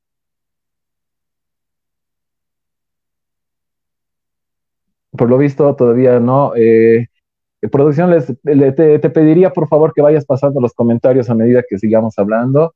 Eh, Luis, eh, Vamos entrando a lo que vendría a ser algo de, la coyuntura, eh, no coyuntura actual, ya hemos hablado de eso, sino de lo que vendría a ser los planteamientos teóricos contemporáneos con respecto a la democracia. Si te das cuenta, en la actualidad estamos eh, atravesando eh, un cambio con, referencia a la sociedad. Jean-François Lyotard, en 1979, en su trabajo La condición postmoderna, analiza justamente el cómo están eh, sufriendo ciertas transformaciones las sociedades eh, que han pasado por, eh, la, por el periodo de la sociedad postindustrial o por el periodo de la, de la edad postindustrial, de la era postindustrial. Entonces, en, este periodo ya Lyotard ve que las sociedades son altamente informatizadas, que se va perdiendo, si se quiere, esta, este principio de legitimación de las metanarrativas que existían con respecto a ciertas cuestiones eh, en relación al marxismo, en relación al principio igual de una sociedad eh, sin clases, que es parte también del marxismo, eh, el principio del metal-relato del iluminismo también, después en cuestión por Lyotard. Pero todas estas cuestiones son puestas en duda por Lyotard a partir justamente de lo que mencionábamos, que vendría a ser las sociedades informatizadas. En la actualidad, existe un amplio, eh, una amplia participación de la sociedad en lo que se refiere eh, la, la, informática. Ya la gente eh, hace sus compras a, partir eh, de eBay o incluso otras plataformas, pero lo hace ya de forma directa, ya no necesita intermediarios. Al mismo tiempo, el individuo con el Internet se ha abierto a muchos otros escenarios y ya la relación no es tan vertical, sino al mismo tiempo se ha tratado de horizontalizar. En ese sentido, podemos decir que existe una revolución democrática también por parte de la informática y por parte de la era digital, en el sentido de que se ha democratizado la información. Eh, ¿Cómo tú ves esto de la era informática y esto de la democratización de la información eh, en los actuales escenarios, Luis? Eh, bueno, aclarando que que no es un tema que, trabaje y sobre el cual haya pensado, entonces lo que puedo decir va a ser más en condición de usuario, ¿no? De, estas nuevas tecnologías. Y en general, en esa condición de usuario, uno puede ver efectivamente que hay una, sí, hay la potencialidad y hay el hecho fáctico de que hay una democratización de la información, en sentido no solo de acceso a la información, sino también de producción de información, ¿no? Es decir, esa es una de las cosas ricas, digamos, que no te daban, eh, que no ocurría antes del Internet, digamos, ¿no? Antes la información era unidireccional, es decir, eh, eh, recibías los que tenían, y tenían las, los canales de televisión y las estaciones de radio, que además bajo un sistema de libre empresa terminan siendo parte de, corporaciones empresariales, de, grandes eh, conglomerados, y eso más bien terminaba simplificando y reduciendo, ¿no? Y todavía heredemos, heredamos eso a nivel de las televisoras, las radios y los medios impresos, ¿no? O sea, eso es claro, en, hay casos tremendos, México, Argentina y Bolivia no es la excepción.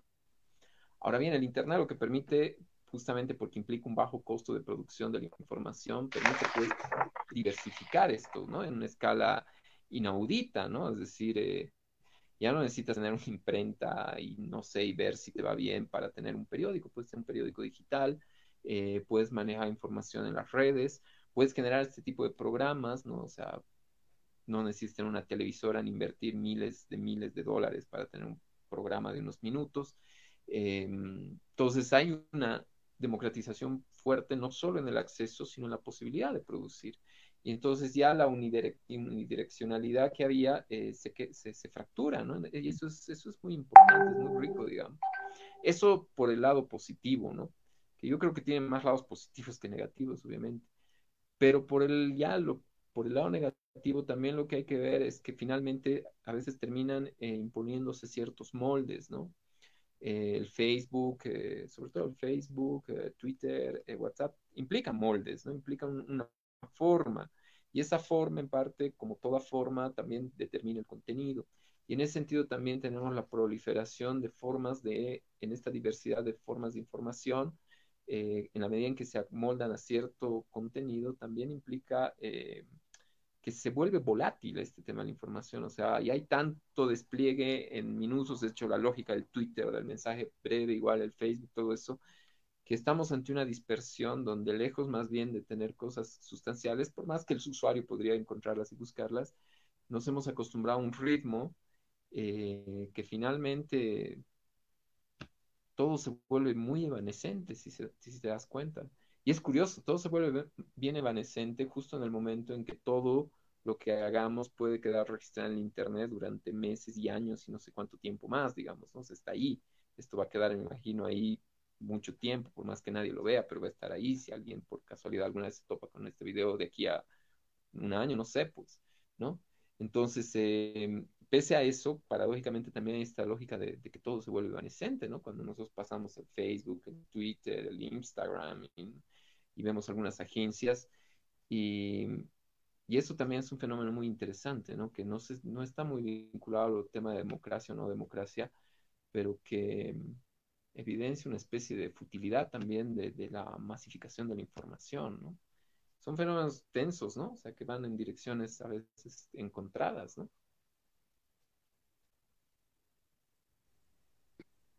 Sí, evidentemente es, cierto eso de que hay varias cuestiones también que se van eh, planteando y se van haciendo visibles.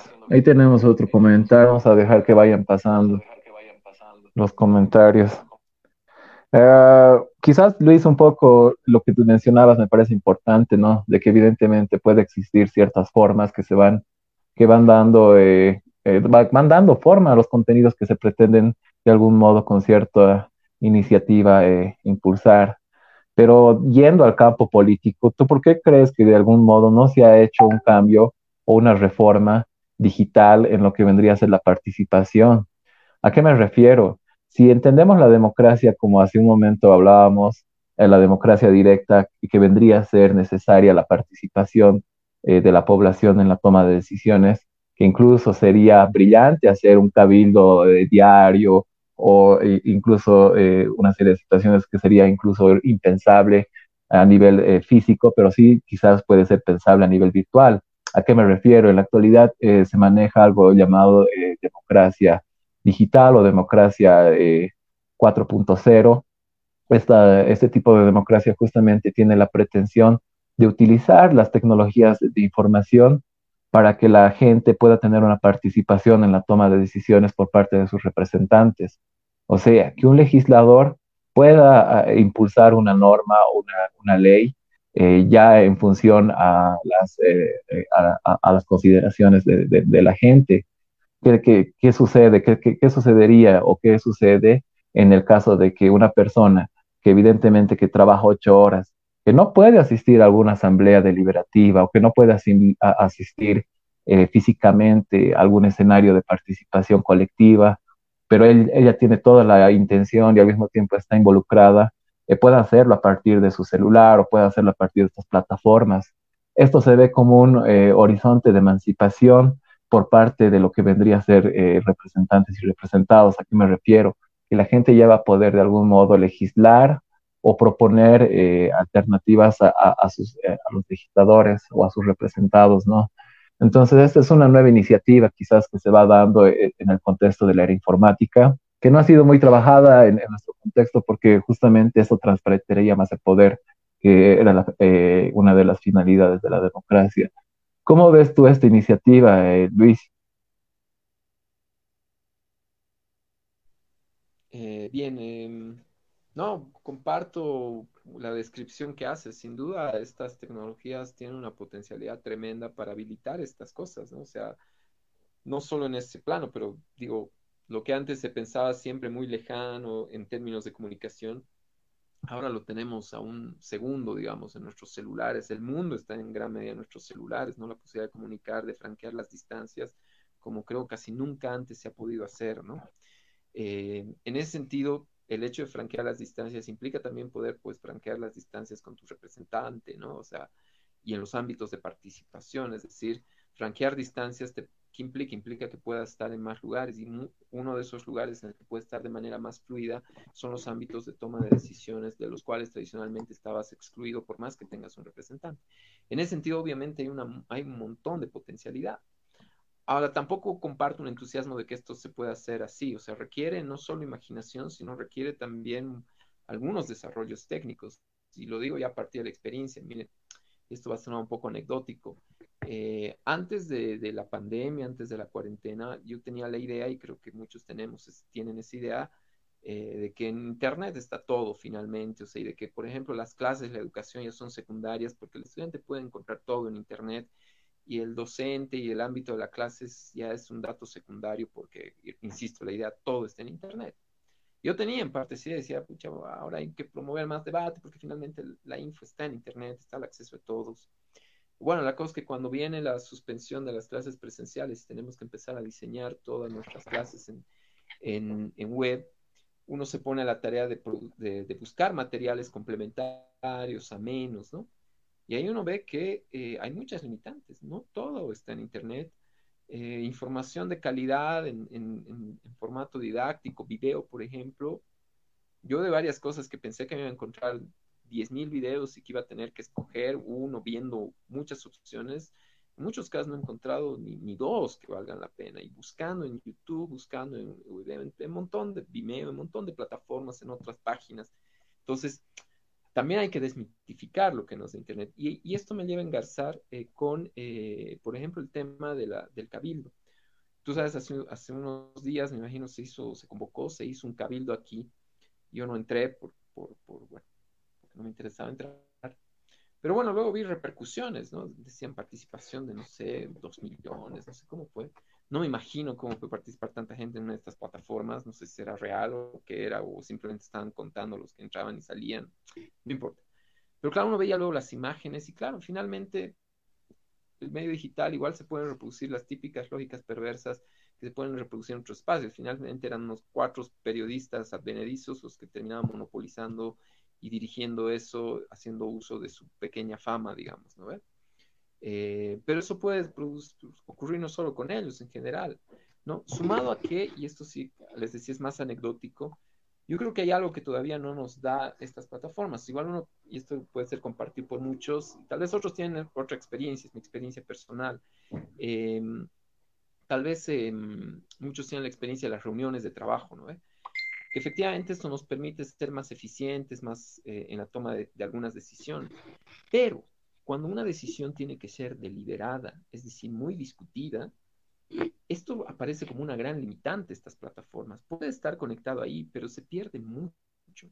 Primero es más difícil la interacción, ¿no? Por, por el tema de la sobreposición del ruido, el tema de los micrófonos, sé que son temas técnicos, pero que todavía tiene límites. Pero hay otras cosas que se pierden, que por ejemplo una reunión donde deliberas son importantes. Por ejemplo, la gestualidad. Uno cuando está en una reunión, a veces se anticipa o puede percibir cosas que no son dichas a partir de los gestos corporales, por ejemplo toda reunión de deliberación que implica toma de decisiones, discusiones, que ya no es solo una decisión técnica, sino es una decisión más sustancial, implica pues, gestualidad y diálogo corporal, implica varias formas, implica un tipo de interacción que todavía siento que es muy difícil transportarlo a estas, a estas plataformas, ¿no? Entonces hay cosas que se pierden, tal vez se pueden compensar de otras. Y obviamente, como les digo, hablo desde mi limitación también como usuario, ¿no? Porque les digo, hablo como usuario de mi experiencia de usuario en estos meses de pandemia que nos ha transportado de manera más intensiva estas tecnologías. Pero creo que todavía hay unas limitaciones, especialmente cuando incorporamos el tema deliberativo. Gracias, Luis. Sí, evidentemente hay todavía varias cosas que se están trabajando en este tema de la democracia digital. A mí me parece eh, que es interesante porque nos aproxima quizás a nuestras autoridades y nos permite al mismo tiempo tener la posibilidad de dar nuestra opinión. Muchas veces, a veces nos restringimos al ámbito electoral y luego pagamos las consecuencias de decisiones que no necesariamente tomamos. Eh, para ir cerrando quizás este sector, eh, ya estamos una hora y media. Eh, quiero resaltar algo que íbamos diciendo, que la democracia es importante repensarla a partir de varias cuestiones que se han ido dando dentro de nuestro contexto, eh, que hay que verla más como una democratización, estoy plenamente de acuerdo, como eh, un proceso, y entenderla desde este contexto evidentemente nos va a permitir eh, repensarla a nivel coyuntural. Luis, quiero agradecerte la presencia en este sector. quizás para despedirte tengas algo último que cerrar.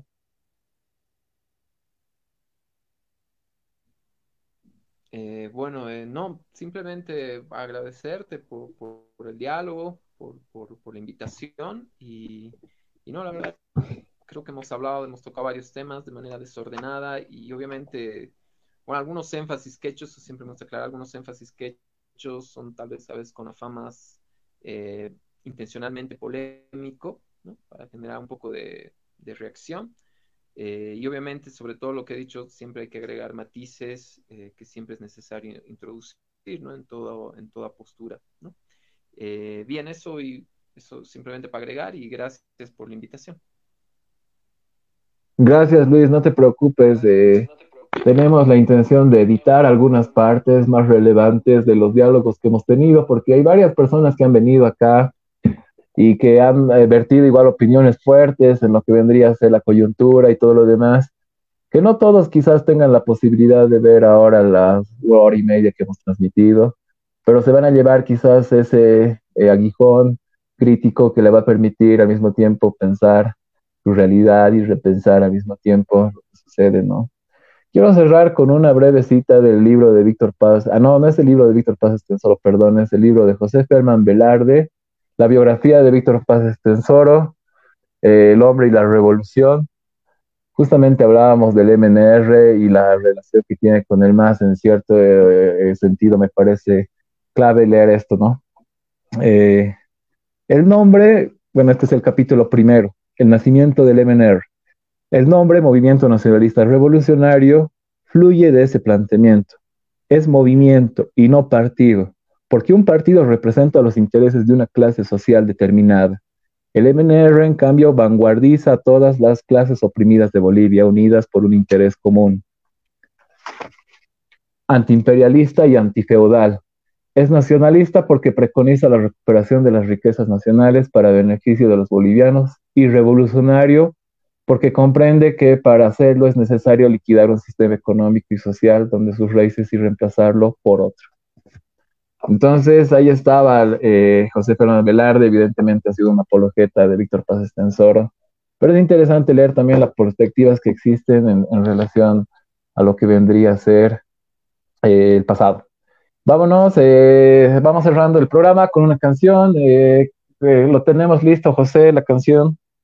La canción es de ZPU, es Revolución.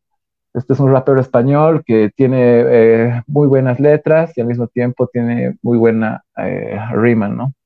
Agradecerte de nuevo, Luis, agradecer a todas las personas que nos ven. Nos vemos la próxima semana con otro tema de acuerdo a la coyuntura, de acuerdo a lo que está sucediendo. Muchas gracias, controles. Muchas gracias a todos. Hasta otra oportunidad. Aunque le pueda parecer ridículo, un revolucionario verdadero está guiado por grandes sentimientos de amor amor a la humanidad, amor a la justicia y a la verdad. Es imposible pensar en un revolucionario auténtico sin esta cualidad, sin esta cualidad. Revolución en el pueblo. Revolución en las calles. Revolución en los corazones. Revolución en las mentes. Navego en tu cultura de mentiras, el naufragio de valores. Un mundo en democracia que gobiernan dictadores. No llores, ahí fuera fieras echan flores. Actores dirán que no vives mal, que vendrán tiempos mejores. Temores que nos asolan a solas frente a la televisión. Culpando a las consolas de todas las trolas que movió la clase rica española. Se ignora que al sistema educativo le falta la educación. Pongamos los puntos sobre las IES. Camufla la miseria de una arteria que sangra tus hematíes como tierra. Cultura de poder y miedo nos hace callar. Tu intervención militar es una guerra que nunca libera, encierra libertad. Destruye y prostituye la amistad entre las razas. Incluye la ciudad que vio nacer a la bondad. Y la amenaza en realidad se llama hoja de ruta en Gaza. Miles de misiles traen daños colaterales. Luego ya no hay alto el fuego que reviva a los civiles. Barriles de petróleo por carriles del dinero. Proyectiles para hostiles al calor del humo negro. Vi mares de iraquíes masacrados, dos caras del terrorismo. La del fanatismo y la del egocentrismo. El mismo perro diferente collar, ninguno al que apoyar. Y el mismo mundo roto al que llorar. Tu basura censura la verdad con métodos de persuasión que equivalen a tortura. Nudan tu canta y el miedo la congela. Mientras aprovechados te roban desde la zarzuela. Se la vi, dicen divis en nubes de tormenta. Y dense cuenta de lo que el poderoso se inventa. Aunque deban dar a tientas sobre gastadas suelas, gritaré evolución a las puertas de Bruselas. Para un sistema sin arreglo. El poder está en el pueblo. La rebelión será nuestra conciencia porque toda evolución nace de la desobediencia. Que al sistema se resiste. Globalización capitalista. Hoy enseñaremos la lección de que todo el mundo pueda ver las cosas como son. Fascistas metidos en agujeros camuflados de peperos ponen peros a la ley de interrupción del embarazo. El mundo es un tablero donde majaderos ponen en cueros a los obreros a través de su trabajo. Opresión del dinero vive al límite. Si no puedes pararte a pensar cómo te vas a fijar que leyes o justicia para ti no existirán, la respuesta es gran plan que traman gentes de las élites, satélites y cámaras que velan tu seguridad, que dicen reducir dióxido con tu velocidad. Alucinad, mirad cómo sonríen oligarcas que van